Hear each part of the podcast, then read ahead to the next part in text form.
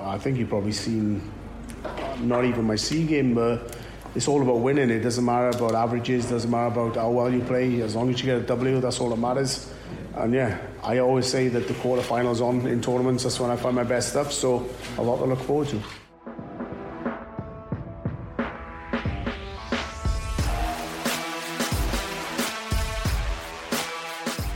Ist Checkout, der Darts-Podcast mit Kevin Schulte und Christian Rüdiger.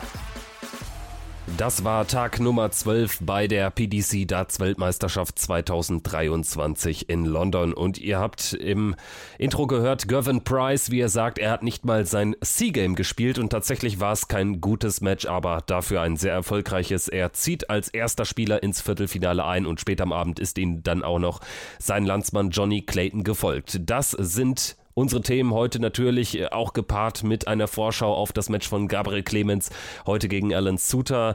Also es gibt wieder einiges zu besprechen hier bei Checkout, der Darts Podcast powered by Sport 1. Ich bin Kevin Schulte und grüße natürlich nach Deutschland Christian Rüdiger. Hi. Hallo Kevin, schönen guten Tag. Ja, wie immer die Frage, wie ist es dir ergangen? Highlight des Tages, ähm, würdest du irgendwas rauspicken wollen? Ich nehme an, es ist Match Nummer 1 gewesen, Van Dijvenbode gegen Ross. Absolut, das war eine gigantische Partie und für mich auch das beste Match, was ich bei dieser Weltmeisterschaft bislang gesehen habe. Zumindest das Dramatischste, auf jeden Fall. Darauf können wir uns einigen. Es ging bis ins Sudden Death Leg, werden wir gleich natürlich alles analysieren. Price und Clayton also eine Runde weiter. Luke Humphreys gegen Vincent van der Voort gegenüber sieben Sätze. Stephen Bunting mit einer tollen Leistung gegen deinen WM-Kandidaten Dave Chisnell. Das alles unsere Themen. Aber natürlich darf so eine Folge aus London nicht beginnen, ohne dass wir so ein bisschen hier ja über über die bunten Themen abseits äh, des Sports sprechen. Ich muss erstmal sagen, das mit den Bussen hier, das funktioniert einfach nicht. Dann nimm uns mal ein bisschen mit. Also, wie sah denn heute dein Reisetagebuch aus? Weil wir dürfen ja nicht vergessen, du bist in London in einer Weltmetropole. Ja, und ich bin wirklich erschüttert, ob des öffentlichen Personennahverkehrs. Also, es begann alles ganz verheißungsvoll. Ich hatte ähm, in der App geschaut. Das Gute ist, man muss da aus dem ähm, Palm Court Entrance, also es ist nicht der Haupteingang, wo die Fans reingehen, sondern der VIP und der, der Gästeeingang. Daneben ist auch der Medieneingang, beziehungsweise auch Ausgang. Man muss da runterspazieren die Treppe und dann ist man direkt an der Bushaltestation. So, das funktioniert auf den Hinwegen immer wirklich formidabel, aber auf dem Rückweg überhaupt gar nicht. Zwei Busse, die an der Tafel angezeigt waren, sind erstmal einfach vorbeigefahren. Die haben keinen mitgenommen, obwohl da so ungefähr 20, 30 Leute standen, inklusive mir. Und in der Theorie ist ja so ein Fahrplan ganz cool, aber wenn er irgendwie nur so ein Vorschlag ist und sich überhaupt null daran gehalten wird, dann macht das alles keinen Sinn. Und irgendwann habe ich dann nach so 25 Minuten vergebenen Wartens die Uber-App die Registrierung abgeschlossen. Die App hatte ich äh, mir schon einen Tag zuvor geladen.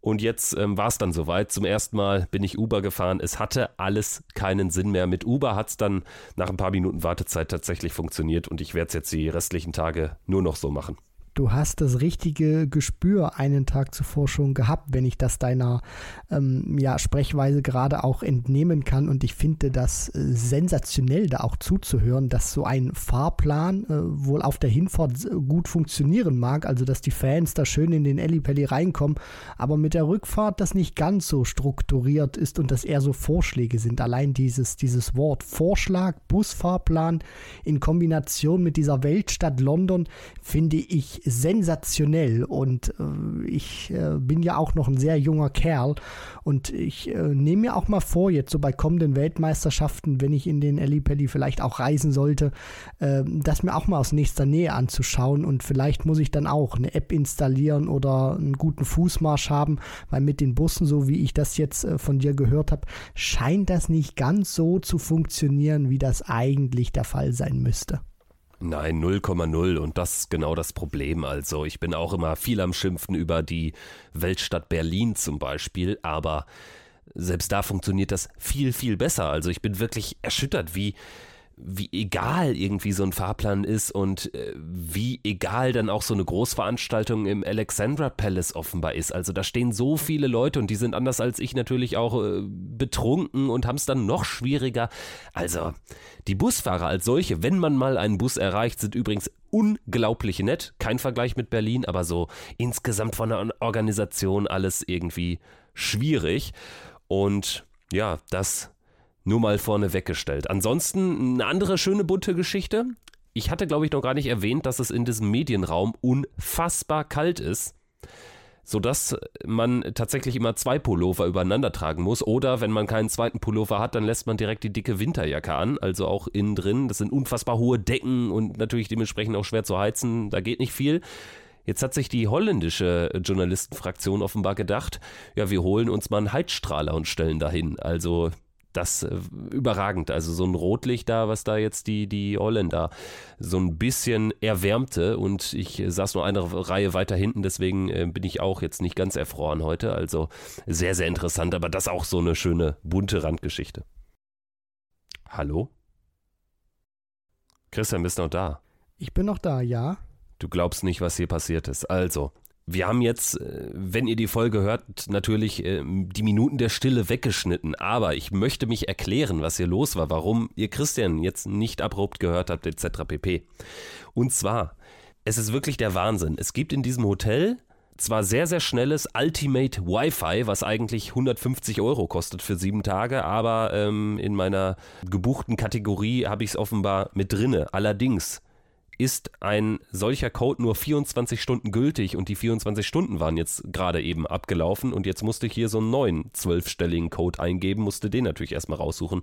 Es ist alles der Wahnsinn. Also irgendwie ist so ein bisschen der Wurm drin, man schlägt sich so durch. Ja, das, äh, das kann man so sagen. Ich war gerade auch ein bisschen überrascht, weil du warst abrupt weg gewesen und ich finde das alles irgendwie so, so geil. Auch so, als du gerade Ultimate Wi-Fi gesagt hast, habe ich in dieser Kombination Version noch nie zusammen gehört. Klingt spannend, klingt super, äh, ist aber in der äh, Umsetzung wahrscheinlich nicht ganz so toll, wie es erstmal klingt. Deswegen ist es schön, dass du jetzt wieder online bist und man darf ja nicht vergessen, das war jetzt erstmal die Einleitung, die wir sozusagen mit ein paar Stolpersteinchen abgehakt haben und für den sportlichen Teil, da sollte jetzt alles äh, flutschen. Ja, und genau äh, da sind wir jetzt also auch angekommen. Ich würde sagen, finally, sprechen wir mal über das sportliche Geschehen an WM-Tag Nummer 12 in London. Und es begann ja mit dem eben schon angesprochenen Knaller Dirk van Dijvenbode gegen Ross Smith. Es war wie im Vorjahr eine wirklich sehr, sehr großartige Begegnung, die natürlich über sieben Sätze geht am Ende aber sogar dann auch über elf Lecks im Entscheidungssatz. Was für ein Match. Definitiv, Kevin. Für mich das beste Match der Weltmeisterschaft 2023 äh, bislang, auch wenn sie sich jetzt nicht gegenseitig irgendwie 110er Averages an den Kopf geknallt haben. Aber von der ganzen Art und Weise, vom Aufbau her, vom Verlauf des Matches, fand ich, ging es bislang nicht besser bei dieser Weltmeisterschaft. Die haben insgesamt zusammen 31 180er geworfen, ein unfassbarer Wert in 36 Lecks, die sie zusammen da runtergespult haben und auch allgemein, wenn man sich das alles mal so anschaut, da waren unglaublich viele Emotionen drin. Van Dijvenbode hat auch eins, zweimal den Jubel von Ross Smith nachgeäfft. Ansonsten war das Spiel unglaublich umkämpft, teilweise mit einem sehr hohen Niveau, wo viele 180er dann auch mal in der Phase gefallen sind. Es ging hin und her. Dann hat Ross Smith insgesamt fünf Matchstarts, die er nicht ähm, nutzen kann. Und Dirk van Dijvenbode, wie sich das äh, ja dann gehört, im Decider, im alles entscheidenden Sudden Death Leg, im elften Leg des siebten Satzes, hat den einen Matchstart auf Tops und den nutzt er. Unglaubliche Partie. Ja, tatsächlich auch unglaublich, dass Dirk hier erneut durchkommt mit überstandenen Matchstarts. Diesmal müssten es, ich glaube, vier oder fünf gewesen fünf. sein jetzt in der, in der Partie gegen Ross Smith. Also wirklich eine Handvoll Matchstarts überstanden, gegen Sedlacek ja auch schon einen überlebt. Also der hat wirklich ähnlich viele Leben wie ein gewisser anderer Kandidat, über den wir gestern gesprochen haben. Jose de Sousa war es, glaube ich. Aber äh, das nur am Rande. Dirk van Dijvenbode kommt durch nach einem äh, guten Start. Er lag ja mit 1 zu 0 und 2 zu zu 1 in Führung. Dann allerdings gewinnt Ross Smith die Sätze 4 und 5. Und im sechsten Satz gibt es ja dann auch schon die erste Möglichkeit zum Matchgewinn. Richtig, genau. Das war die Möglichkeit gewesen für den Smudger, diese Partie dann auch ähm, ja sozusagen zu finishen. Aber er hat da in dem Moment ähm, war da nicht so ganz eingestellt auf das äh, Bullseye. Also er hätte den kleinen roten Knopf äh, treffen müssen bei 87 Punkten Rest, weil er mit dem ersten Dart keinen Triple bekommt und mit dem zweiten dann auch nicht. Somit geht es dann auf das Bullseye, aber das trifft er nicht, sondern das Single Bull. Und dann kommt Dirk van Dijvenboden nochmal ran. Ich weiß nicht, ob er mit der Möglichkeit nochmal gerechnet hatte, nur er nimmt sie sich letztendlich und dann geht es eben in diesen siebten Satz und der war dann einfach Wahnsinn. Also beide bringen da ihre Anwürfe durch, dann schaukelt sich das hoch, erst Two-Clear-Leg-Regel. Wir hatten teilweise wirklich viele 180er und ich dachte mir dann auch, wann macht Ross Smith den Sack zu? Weil ich fand, der war bei seinen Anwürfen gerade in der Anfangsphase von Satz Nummer 7 deutlich stabiler als Van Dijvenbode. Der hat da wirklich unfassbar gut gescored und da kam Dirk nicht so richtig mit, aber hat dann seine Anwürfe vielleicht ein bisschen ähm, schwieriger durchgebracht, beziehungsweise nicht ganz so souverän, aber er hat sie durchgebracht und dann hinten raus nutzt er eben diese Möglichkeit und ist dann eben da und übersteht auch diese vielen, vielen Matchstarts, die dann Ross Smith auch noch in diesem siebten Satz hatte. Deswegen Van Dijvenbode natürlich mit ein bisschen Glück, nur das gehört eben zum Darts auch dazu, wenn Ross Smith das entscheidende Doppel nicht trifft und Dirk van Dijvenbode macht es, dann hast du am Ende auch verdient gewonnen. Ja, und hat sich natürlich am Ende auch niedergeschlagen in der Doppelquote. 40 Prozent bei Dirk und 29 bei Ross Smith. 29 dann eben auch ein bisschen zu wenig auf dem Niveau in einem Duell ums Achtelfinale bei der Weltmeisterschaft am Ende natürlich auch deshalb glücklich, weil Ross Smith ja wirklich die klaren Chancen dann auch nochmal bekam. Im letzten Satz bei einer Führung von wie stand es 2 zu 1 genau? Da hat er die 40 Punkte Rest und lässt da wirklich drei Darts liegen. Einen auf Tops, einen auf Doppel 10 und dann auch noch einen auf Doppel 5. Und äh, das war dann der Moment, da muss es Ross Smith äh, tatsächlich machen. Er spielt danach seine Anwurflex konsequent. In 13 Darts, 14 Darts, einmal noch in 17 Darts, aber das war trotzdem auch ungefährdet. Bekommt dann aber eben kein Break zustande und dann entscheidet eben das elfte Leck, was ich ja wirklich schade finde, dass nicht mehr neu ausgebullt wird.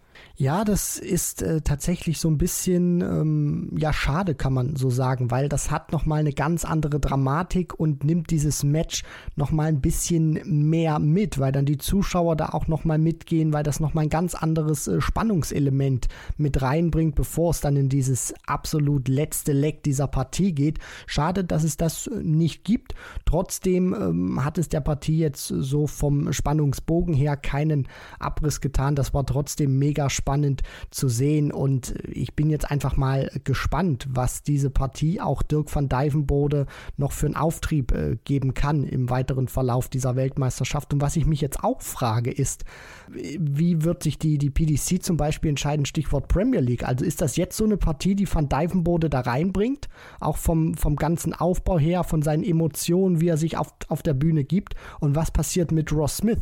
European Darts Champion und gefühlt aktuell der beste 180 Hitter, den es gibt auf der Tour. Also das ist unglaublich schwer, auch was sich nach der WM dann äh, Richtung Premier League tun wird. Also ich glaube auch, dass es ein kleines Do-or-Die-Match war. Also der Verlierer ist da raus. Ich kann mir nicht vorstellen, dass sie Ross Smith nehmen. Er ist kein Top-16-Spieler, ja, er ist ein Top-180-Hitter, aber er muss eben nochmal auch mit einem weiteren großen Ergebnis den EM-Titel bestätigen. Und das ist ihm jetzt auch erneut nicht gelungen. Dirk van Dijvenbode hat jetzt sehr, sehr gute Karten. Zumal ja einige Konkurrenten auch raus sind. Also Nathan Espinel wird es schon schwer haben. Der ist ein Wackelkandidat jetzt nach dem frühen, frühen Aus bei der WM. Danny Noppert ist für mich jetzt wirklich raus. Also generell kein Spieler, an dem die BDC nicht vorbeikommt. Also ja, ihm fehlt da einfach etwas Bühnenpräsenz und jetzt auch ein schlechtes WM-Resultat. Von daher der ist raus. Ja, und dementsprechend ähm, kann da was gehen für Dirk. Erst recht, wenn er natürlich Michael van Gerven rausnehmen wollte, dann ist er safe drin. Also da lege ich mich fest, dann wird er eingeladen. Und ähm, Dirk van Dijvenbode hat auf der Pressekonferenz auch noch ein paar schöne Sachen gesagt, unter anderem eben über Michael van Gerven, dass er sich schon zutraut, natürlich ihn zu schlagen, aber dass natürlich Michael van Gerven auch sehr gut mit dem Druck umgehen kann. Er hat natürlich den Druck in der Partie. Dirk ist der Außenseiter, aber ähm, das wird eben dann eine besondere Partie auch äh, für, für beide. Es ist ja ein niederländisches Duell. Also bin gespannt, ob er da einen raushauen kann. Das wäre natürlich ein Statement. Irgendwie habe ich trotzdem immer noch das Gefühl, der kann doch nicht irgendwie über zwei Wochen derart unter Strom spielend die WM gewinnen. Also das traue ich ihm zum Beispiel weiterhin nicht zu. Dafür ist das wirklich zu wenig straight und das zeigt, zeigen auch die Statistiken. Also er spielt ja jetzt nicht so astronomisch gut wie ein Michael van Gerven zum Beispiel. Ja, und ich glaube auch, dass Van Gerven vom Zeitpunkt her echt schlecht äh, kommt in diesem Turnier für Dirk van Dijvenbode. Der hat jetzt zwei enge Matches überstanden. Das ist gut. Nur ich glaube, um auf Van Gerven zu treffen und um ihn dann auch rausnehmen zu können, müsste er mal so ein ruhiges Match zwischendurch gespielt haben, wo er dann, keine Ahnung, 3 zu 0 oder 4 zu 1 irgendwie gewinnt und dann auch mit einem, ja, wirklich guten Average War knapp an der 100 kratzt, dann auch mit einer passablen Doppelquote das mal spielen, wo er wirklich ohne Stress dann auch mal eine Partie bestreiten kann. Das hatte er bislang nicht. Er stand nur unter Strom. Das ist sehr anstrengend für die Birne. Und jetzt spielst du gegen Van Gerven, gegen den absoluten Top-Favoriten, zumindest jetzt auch von den äh, Leistungen, die wir gesehen haben. Das wird schwer und ich denke, das wird auch am Ende nicht reichen, um MVG da zu bezwingen. Ja, also Dirk van Dijvenbode gegen Michael van Gerven wird ein Knaller heute Abend. Wir werden gleich auch nochmal über diese Partie sprechen. Also, Dirk van Dijvenbode mit 4 zu 3 gegen Ross. Der Sieger, es ging dann etwas entspannter weiter mit Rob Cross gegen Mervyn King. 4 zu 1 für Cross der ein tolles Turnier spielt. Kratzt da an den 100 im Average und ist ja überhaupt nie gefährdet. Und das ist einer der wenigen Spieler, die wirklich jetzt ganz entspannt durch ihr Achtelfinale, äh, sorry, durch ihre dritte Runde gekommen sind. Bevor ich jetzt gleich mit der Analyse auch äh, zum Match äh, beginne, meine ganz kurze Frage. Cross spielt bislang ein hervorragendes Turnier, hat jetzt auch gegen Mervyn King knapp an der 100 gekratzt vom Average. Mal so meine Frage, hat das bislang überhaupt jemand mal mitbekommen oder interessiert, was der bislang für ein gutes Turnier Turnier spielt. Ich habe eher so das Gefühl, nicht wirklich. Der läuft unter dem Radar, obwohl der richtig gute Dart spielt. Also es ist ganz lustig, denn irgendwie hat das ja auch eine Metaebene. Jeder spricht darüber, dass niemand über ihn spricht. Und so ist es auch äh, im Ellipelli. So ist es, äh, wenn man mit dem einen oder anderen äh, Kollegen ins Gespräch kommt. So ist es, wenn ich mit Max Hopp zum Beispiel drüber spreche. Der hat auch angesprochen, irgendwie, passt mir auf den Rob Cross auf, ne? Aber irgendwie kann er immer noch so unterm Radar durch dieses Turnier schwimmen und das kann natürlich am Ende auch äh, positiv für ihn sein. Das ist einfach Wahnsinn. Ich meine, wir reden hier über die sechs der Setzliste. Wir reden über jemanden, der jetzt gegen Mervyn King, der nicht wirklich so viel Gegenwehr leisten konnte, knapp 100 Punkte im Schnitt pro Aufnahme über fünf Sätze gespielt hat und trotzdem bekommt den irgendwie keiner mit, hat den gefühlt irgendwie auch keiner auf der Rechnung, wenn man jetzt um die Titelvergabe spricht. Da reden alle über Van Gerven, da reden alle über Price, da haben alle über Josh Rock geredet, muss man jetzt sagen. Also das ist wirklich auch immer wieder erstaunlich, wie der unter dem Radar laufen kann, weil man darf nicht vergessen, das ist derjenige, der Phil Taylor in einer Art und Weise in den Ruhestand geschickt hat, zumindest bei der PDC, mit einem Finale, wie ich es bislang noch nie gesehen hatte und dass der wirklich so wenig beachtet wird gefühlt von meiner Wahrnehmung her, das ist schon unglaublich. Deswegen Rob Cross, der kann bei dem Turnier richtig weit gehen und ich hoffe, das bekommt dann auch der ein oder andere mit. Ja, und letztendlich äh, schickt er sich auch an, jetzt in die Premier League einzuziehen. Also ihn haben wir jetzt eben gar nicht, gar nicht genannt, aber zum Beispiel Gervin Price wurde angesprochen nach seinem Sieg von einem äh, Kollegen und ähm, er hat auf die Frage, wen er denn mit reinnehmen würde, sofort gesagt Rob Cross. Und tatsächlich ist ja Rob Cross ein Spieler, der da jetzt irgendwie auch nach den letzten Monaten schon reingehört. Erst recht, wenn er jetzt noch eine Runde weiterkommt, wenn er Chris Doby schlägt und dann im Viertelfinale gegen Michael van Gerven oder Dirk van Dijvenbode gut aussieht. Also dann ist Rob Cross für meine Begriffe auch ein Spieler, den man da mit reinnehmen sollte. Aber sehr, sehr interessant, wie stark er unter dem Radar umherspielt. Machen wir weiter mit Partie Nummer 3 an diesem Nachmittag. Dave Chizzy Chisnell geht raus gegen Stephen Bunting. Hast du es schon verkraftet, Christian? Nein, mein Pick ist raus. Das, äh, ich habe wirklich vor dem TV-Gerät mitgelitten wie bislang bei kaum einer anderen Partie, weil ich einfach wollte, dass das Chizzy ein gutes Turnier spielt, dass der so weit wie möglich kommt. Im vergangenen Jahr hat es mit dem Thesentipp mit James Wade zumindest bis zum Halbfinale gehalten, obwohl da keiner wusste, wie der überhaupt ins äh, Semifinale einziehen konnte vor einem Jahr. Und dass Chizzy jetzt nach Runde 3 die Segel streichen muss, das tut schon weh, muss ich ehrlich sagen. Auch weil ich mit dieser Leistung des Stephen Bunting in der Art und Weise nie und nimmer gerechnet hätte. Zumal Chizzy auch gut war. Also beide spielen hier über 100 und ganz ehrlich, ich dachte, das wird eines der unspektakuläreren Drittrundenspiele, aber Pustekuchen, eines der besten Matches ist rausgekommen. Und wenn das Ding von Chizzy, die 120 im Decider von Satz 6 gecheckt werden, dann reden wir nochmal ganz anders über die Partie, denn dann haben wir auch noch ein ganz gehöriges Portion Drama hinten raus, dann erleben wir einen siebten Satz. Definitiv. Und äh, das wäre auch so ja, sinnbildlich für den Set-Modus gewesen. Wenn Chizzy sich dieses Leck hätte krallen können, dann steht es 3 zu 3 in den Sätzen, aber Chizzy hätte irgendwie von den Lecks her 4, 5 Lecks weniger auf dem Tacho als Stephen Bunting, der eine hervorragende Partie spielt. Und für mich ist so der ausschlaggebende Punkt gewesen, dass Bunting einfach in den 140 Plus Aufnahmen deutlich stärker und konstanter war über diese sechs Sätze, die gespielt wurden. Chizzy mit vielen 180ern, wie man das kennt. Am Ende stehen da elf ähm, zu Buche bei ihm. Aber dahinter, so diese Aufnahmen mit zwei Trippeln, das war erschreckend wenig bei ihm. Da hätte mehr kommen müssen. Und wenn er da so eine ähnliche Zahl stehen hat wie Stephen Bunting, der 26 140 Plus Aufnahmen gespielt hat, Chizzy zum Vergleich nur 12.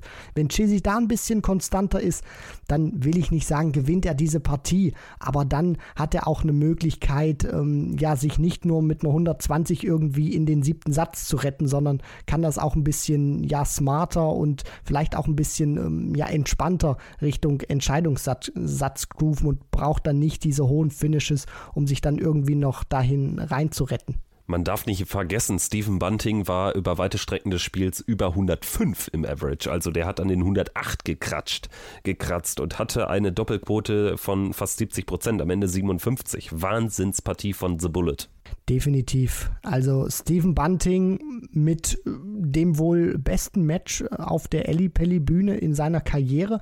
Er hat damals in seinem ersten Jahr, ich glaube die WM 2015 müsste das gewesen sein, wo er da auch ins Viertelfinale kommt, da irgendwie dann Barney unterliegt mit 4 äh, zu 5, wo Barney dann sagt, du gehörst in die Premier League rein.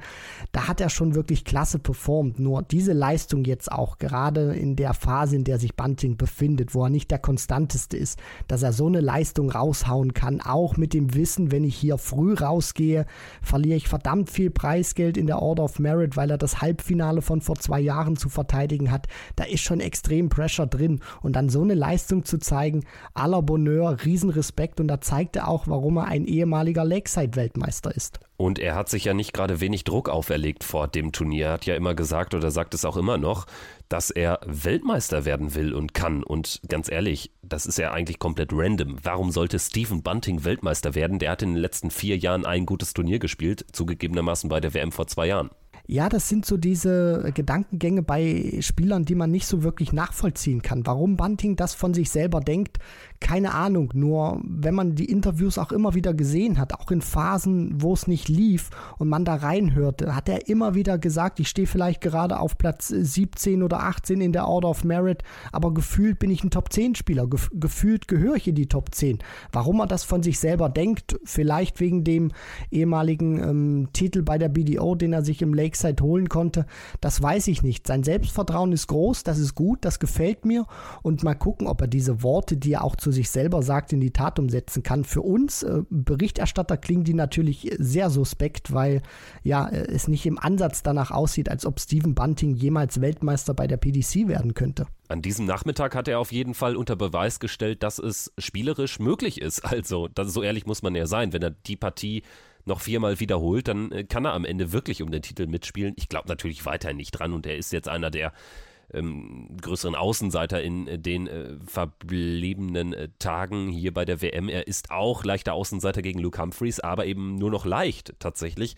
Wenn er das wiederholen kann, dann kann er Luke Humphreys, der jetzt nicht gerade durchs Turnier groovt, auch tatsächlich gefährlich werden. Sprechen wir über Luke Humphreys. Der hat das Achtelfinale komplettiert mit einem Erfolg über Vincent van der Voort und es war genau wie gegen Florian Hempel wieder mehr Krampf als spielerischer Glanz über weite Strecken am Ende 4 zu 3.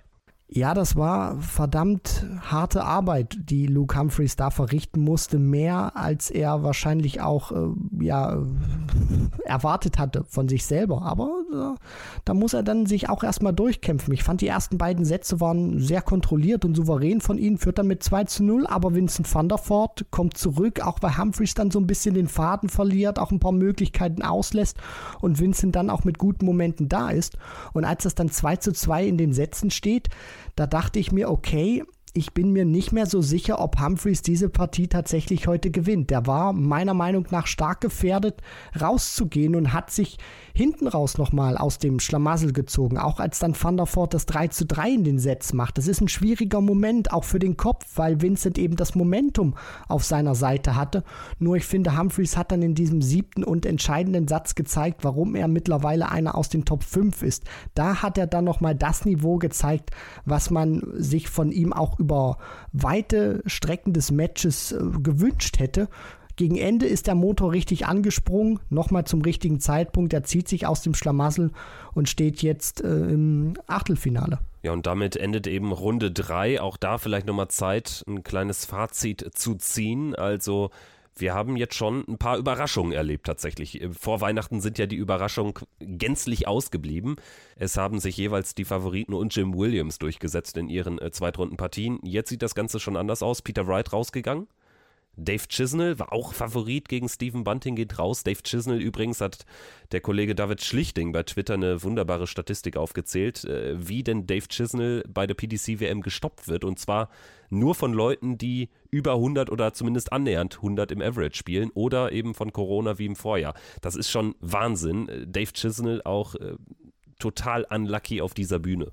Ja, man muss es wirklich so sagen und gerade diese Statistik, die du da auch nochmal aufgezählt hast, die unterstreicht auch, was Chizzy für ein herausragender Spieler ist und was es für ein Niveau benötigt, um ihn dann aus dem Turnier zu nehmen. Extrem unlucky für ihn, aber es zeigt natürlich auch, Chizzy ist ein Spieler, wo du schon echt was auspacken musst, um ihn dann im Ellipelli bezwingen zu können ansonsten so dein Learning aus äh, der Runde der letzten 32, aus deutscher Sicht zweimal hochdramatisch. Niveau insgesamt kann man sagen, auch deutlich angehoben worden. Die Dramatik ist jetzt auch da, also es ist dann immer noch ein anderes Turnier und in diesem Jahr ist die Gap, also die Lücke zwischen der Zeit nach Weihnachten und vor Weihnachten noch größer als sonst, ist so mein Eindruck. Vollkommen richtig. Und was ich auch bemerkt habe, dass es jetzt gerade in Runde 3, wo viele Gesetzte auch noch im Turnier waren und dann gegeneinander gespielt haben, es ist unglaublich schwierig zu lesen oder zu prognostizieren, wer kann sich durchsetzen, weil sie alle irgendwo ihre Qualität haben.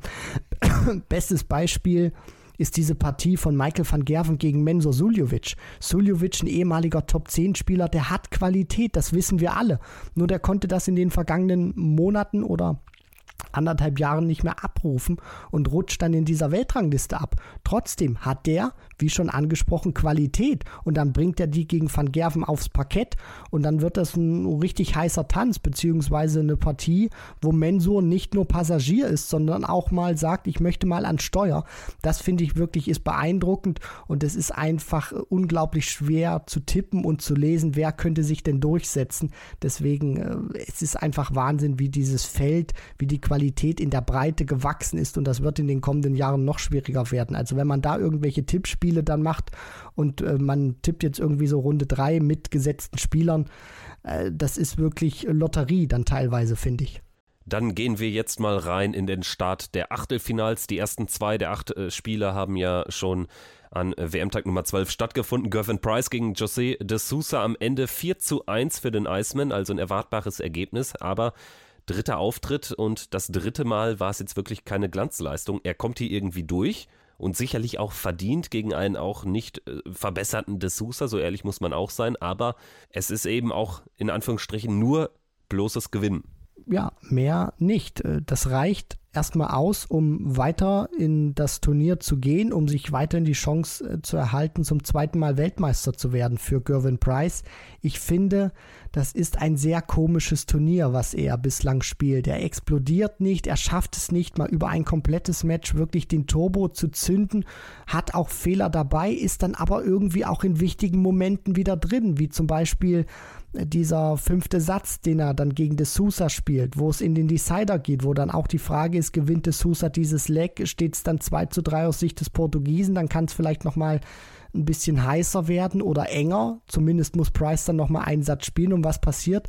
Price ist dann in diesem Decider wieder da und spielt dann einen richtig guten Decider, wo er dann mit einem Zwölfer das Match beendet. Also das sind so diese beiden, ja, Kontrastprogramme von Gervin Price. Irgendwie ist er noch lange nicht an seinem Top-Niveau angelangt, mogelt sich vielleicht hier und da ein bisschen durch, glänzt nicht, trotzdem ist er in wichtigen Momenten da und zeigt sein Können und schafft es dann irgendwie Partien recht souverän vom Ergebnis her zu gewinnen.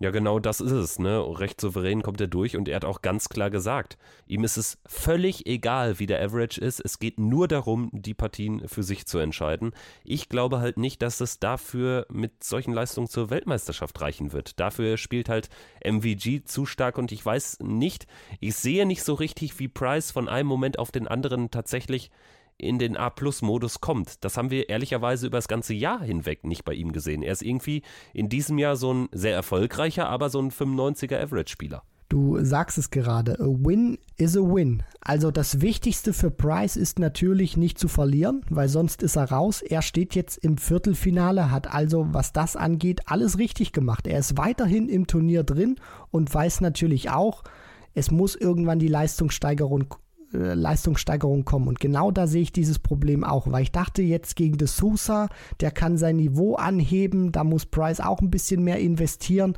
und dann schafft es eben der Iceman ein höheres Niveau an den Tag zu legen. Pustekuchen, der hat es nicht geschafft, sein, sein Spiel signifikant nach oben zu hieven. Und jetzt ist eben die große Frage, weil wir ihn insgesamt zweite Runde, dritte Runde und jetzt das Achtelfinale, also dreimal gesehen haben, bin ich mir nicht so sicher, genauso wie du, ob der sein Niveau so steigern kann, dass er dann konkurrenzfähig wird, um dann wirklich potenziell gegen einen Van Gerven über noch eine längere Distanz mitzuhalten, um sich dann wirklich den Titel zu holen.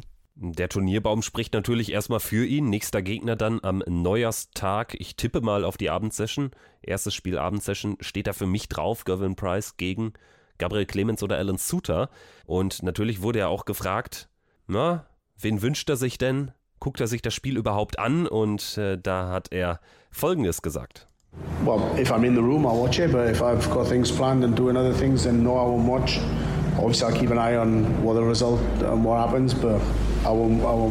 Also er wird jetzt nicht seinen Tag danach richten. Der äh, Gervin Price hat auch gesagt, er hat jetzt zum Beispiel die letzten Tage damit verbracht, mit seinen, ähm, mit seinen Kindern und seiner Frau die Stadt zu erkunden. Sie waren da in diesem Winter Wonderland und so. Also ähm, das scheint ihm den üblichen Boost zu geben, dass die Familie da ist, die dann auch wirklich da ja hinter ihm stehen bzw. sitzen in der ersten Reihe, da auch Feuer und Flamme sind jetzt nicht so aus der Haut fallen wie zum Beispiel Marcel Scorpion beim Martin Schindler Match. Äh, freuen sich eher nach innen, aber ja, also es ist ein Familienmensch, das merkt man Gavin Price immer an.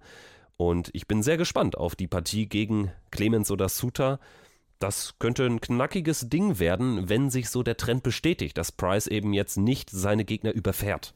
Ich möchte mal die leichte Prognose wagen, egal wer es wird, ob Suter oder Clemens, wenn Price diese Leistung zeigt, wie er sie gegen De Sousa an den Tag gelegt hat, wird es für den Gegner auch wieder verdammt schwierig, weil diese Momente dann eben wieder da sind, die Price kreieren kann. Und selbst wenn er nicht das beste Niveau spielt, er ist einfach vom Timing her eine Granate in diesem Jahr und schafft es dann auch, Spiele, die eher durchschnittlich sind oder unterdurchschnittlich in seiner Wahrnehmung, dann trotzdem zu ziehen, weil er in diesen absolut wichtigen Momenten, wo es drauf ankommt, zupacken kann. Deswegen auch, wenn er ein 94er Average wie jetzt spielen sollte, wird das für den Gegner verdammt schwierig.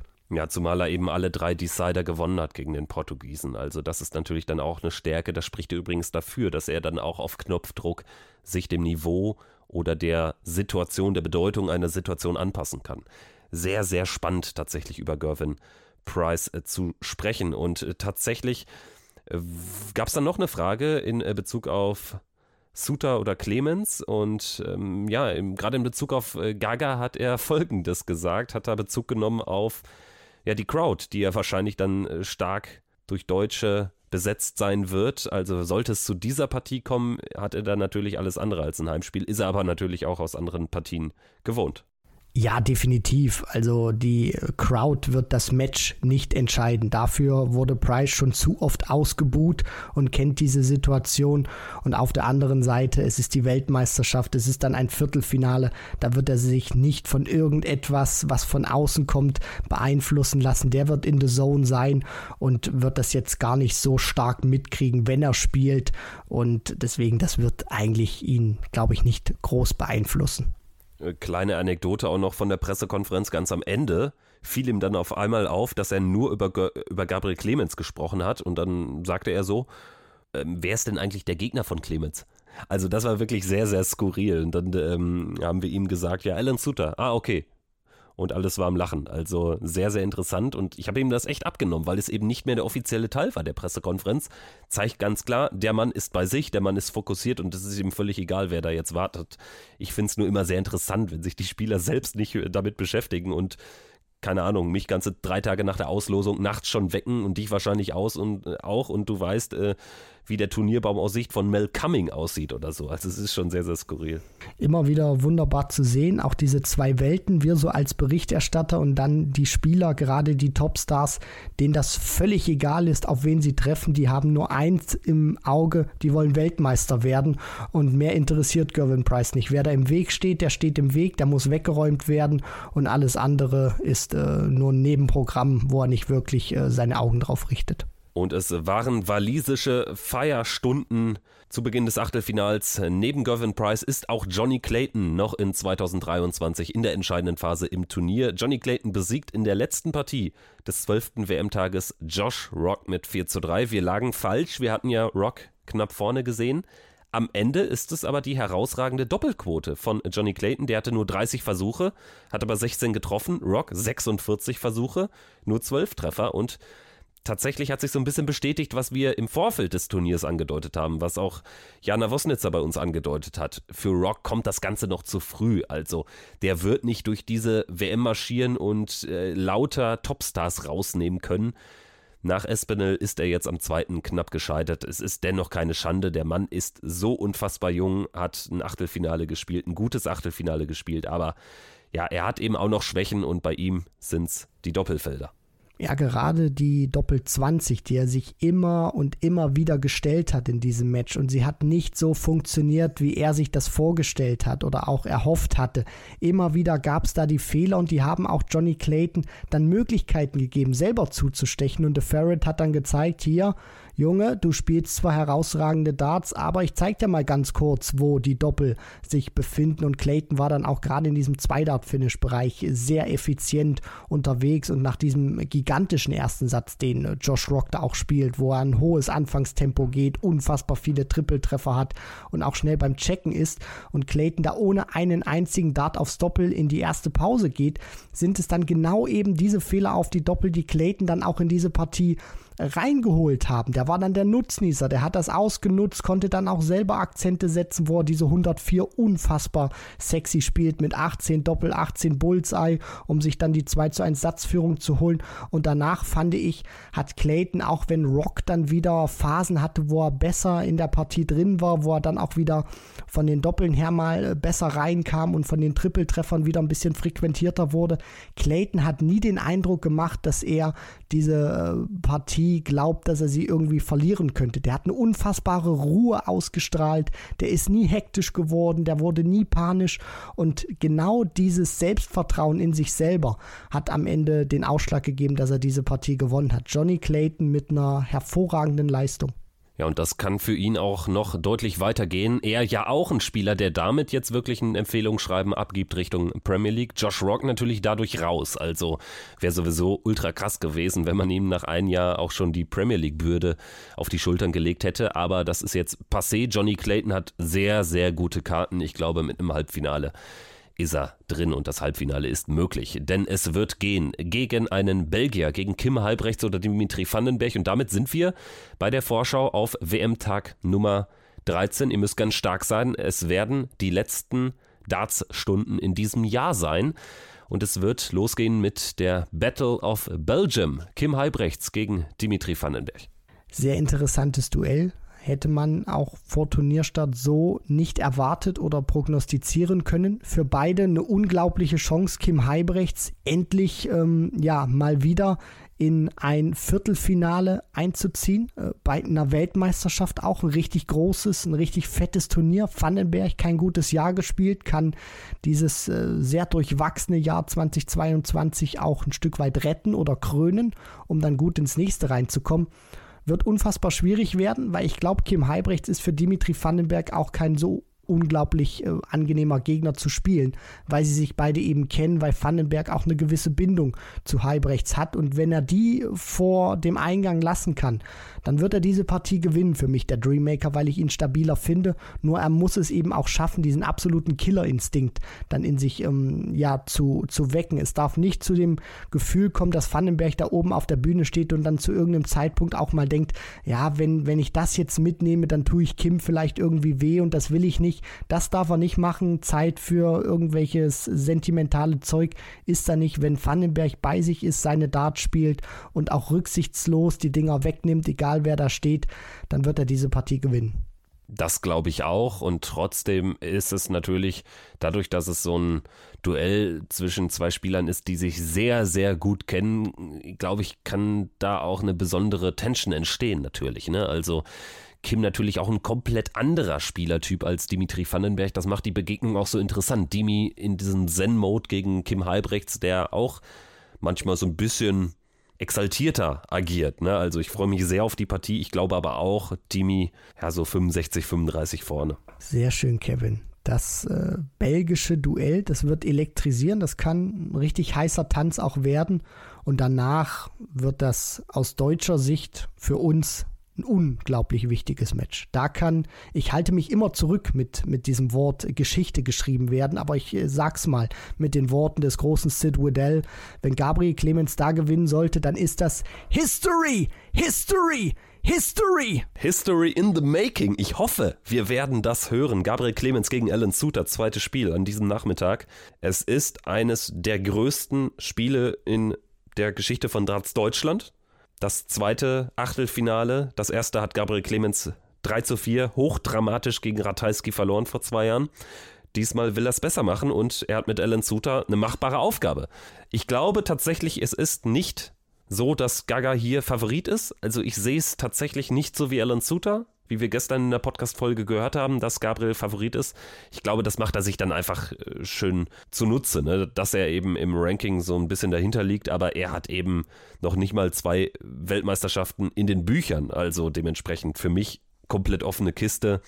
Vorteil Gaga vielleicht darin, dass irgendwie doch dieser Lauf von Alan Suter auch mal zu Ende sein muss und dass Gaga natürlich jetzt zwei sehr, sehr gute Spiele absolviert hat und vom Standard her da auch ja, so ein paar Prozent über Alan Suter lag. Was mich positiv stimmt für Gabriel Clemens ist die Tatsache, dass er jetzt zwei Matches gespielt hat und die vom Niveau her auch wirklich gut waren. Man kann nicht sagen, der hat sich in dem einen Match irgendwie durchgemogelt oder hat da sehr viel Glück gehabt. Nein, Gabriel Clemens steht im Achtelfinale, weil er verdammt gute Darts gespielt hat, weil er auch unter Druck gerade gegen Jim Williams sehr stark war, sehr effizient war und da seine Nerven im Griff hatte und auf einem hohen Niveau spielen, scoren und dann auch checken konnte. Das macht mich wirklich ähm, ja sehr selbstbewusst für diese Partie dann auch zu sagen, Gabriel Clemens zieht ins Viertelfinale ein, weil er zwei Matches auf einem sehr guten Niveau gespielt hat und das äh, Williams Match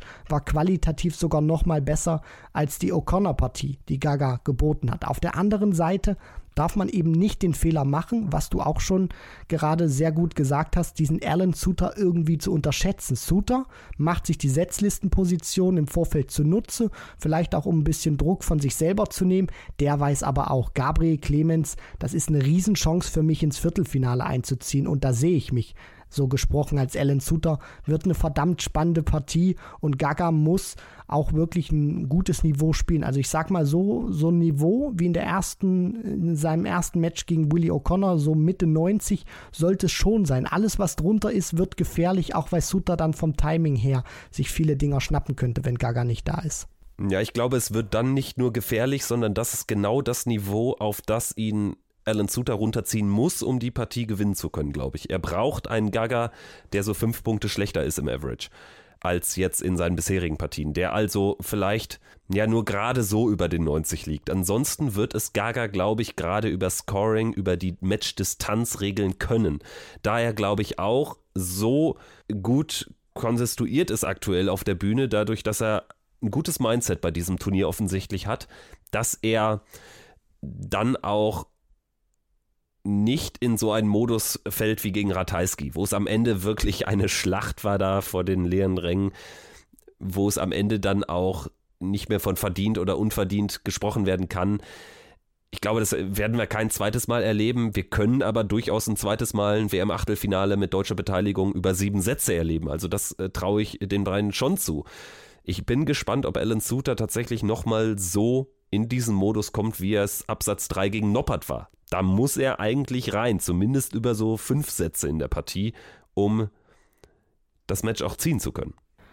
Und da ist jetzt eben auch die Schwierigkeit für Alan Suter. Danny Noppert hat sich nicht mehr gewehrt nach den ersten beiden Sätzen. Das war so das Erschreckende, was ich so bei The Freeze feststellen konnte. Der hat das irgendwie so gefühlt über sich ergehen lassen, ohne jetzt mal irgendwas zu probieren und sich groß zu wehren, so wie das ein Van Gerven tut, ein Price oder auch ein Van Dyvenbode. Einfach irgendwas zu machen, um zu zeigen, ich will hier nicht raus. Und Gabriel Clemens, der hat sehr viel Selbstvertrauen jetzt getankt, der hat sich sehr gut vorbereitet auf die Weltmeisterschaft, der wirkt vom Kopf her sehr klar, sonst hätte er diese Partie gegen Jim Williams auch nicht gewinnen können mit den ganz wichtigen Momenten. Der wird jetzt nicht so einer sein, wenn er mal eine Phase hat, wo es nicht so läuft, dass er sich dann irgendwie runterziehen lässt. Gaga wird sich wehren und das wird auch schwierig werden für Alan Sutter zu handeln. Und am Ende sage ich, ich gehe einfach mal damit. Gaga macht das. Wir werden jetzt den ersten Deutschen mal im Viertelfinale sehen, weil er so stabil ist und mich überzeugt hat bei dieser Weltmeisterschaft. Ja, und wer bin ich, der jetzt sagt, hier Suter kommt da weiter? Natürlich sage ich auch, Gaga wird das schaffen. Und es wäre ein unfassbarer Moment. Ich möchte es auch nicht zu sehr aufladen, aber natürlich, als Darts-Fan wirst du dich in alle Ewigkeit daran erinnern, wo du warst, als erstmals ein Deutscher bei der PDC-WM ins Viertelfinale eingezogen ist und ich glaube, es ist jetzt an der Zeit, es wird gelingen. Gabriel Clemens wird Alan Suter bezwingen und dann haben wir unseren Deutschen im Viertelfinale und in 2023 noch dabei. Und dann frage ich Gaga natürlich auch, ob er mit mir sich das Feuerwerk an der Themse anschaut. Nein, Spaß beiseite, aber natürlich äh, wird sich der gesamte Fahrplan natürlich auch von Gabriel Clemens verändern in so einem Fall. So sieht's aus. Und wenn Gabriel Clemens diese Partie gewinnen sollte, da bin ich mir zu 99,9% sicher, dass in Deutschland angefangen wird, die Häuser zu dekorieren, wie bei der WM 2006, damals im eigenen Land. Die Welt zu Gast bei Freunden.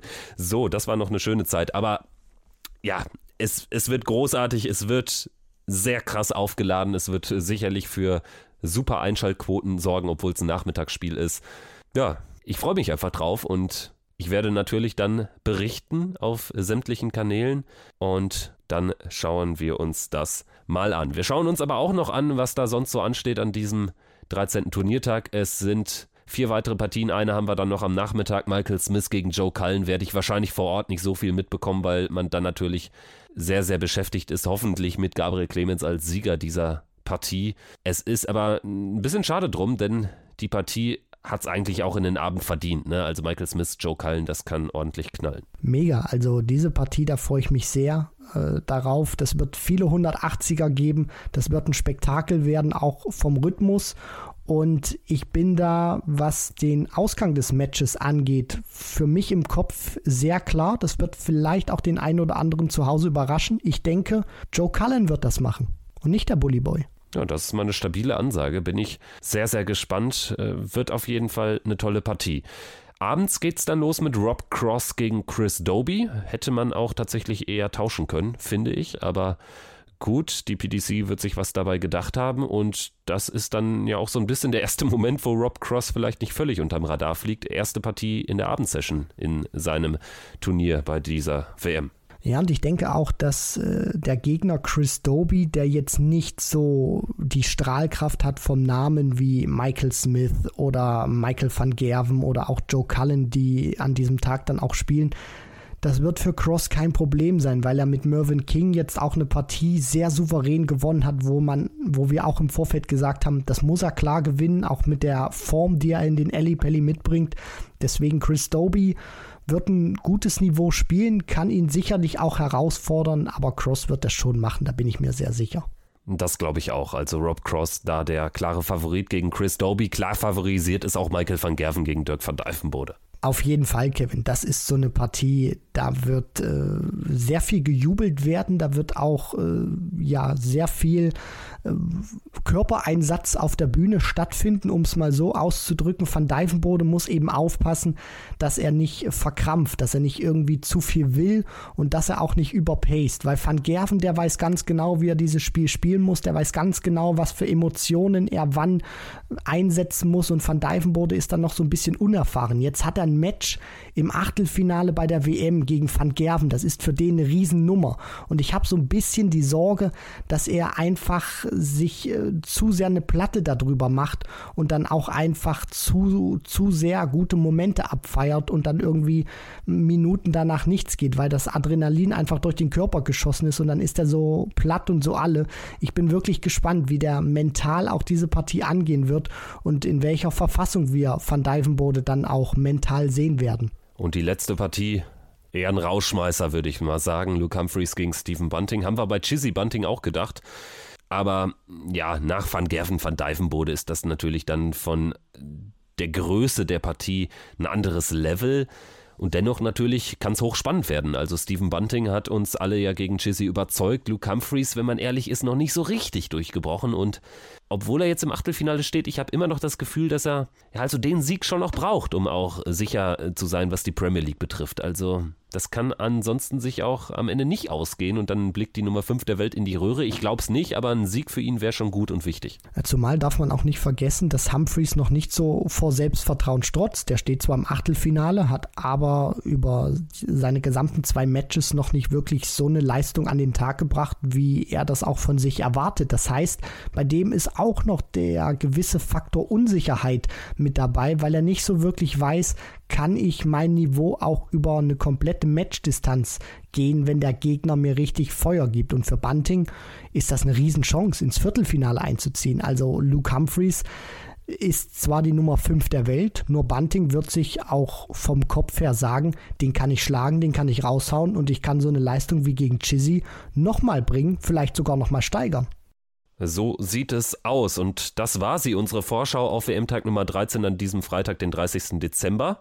Es wird ein großer Tag, hoffentlich ein erfolgreicher. Ich bin gespannt, worüber wir dann in 24 Stunden sprechen werden. Werden wir über deutsche Darts-Geschichte sprechen oder nicht? Ich weiß, deutsche Darts-Geschichte, Gabriel Clemens mag das gar nicht, aber er wird nicht drum rumkommen, wenn er die Partie gewinnt.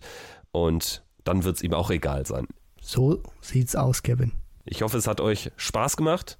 Danke dir, Christian, für das Dabeisein auch so zu später Stunde. Es ist ja noch eine Stunde weiter in Deutschland. Den Vorteil habe ich jetzt zumindest, auch wenn die Busse hier nur sehr unregelmäßig fahren. Aber ich hoffe, wir hören uns morgen Abend dann wieder mit guten Nachrichten aus dem Alley Pally.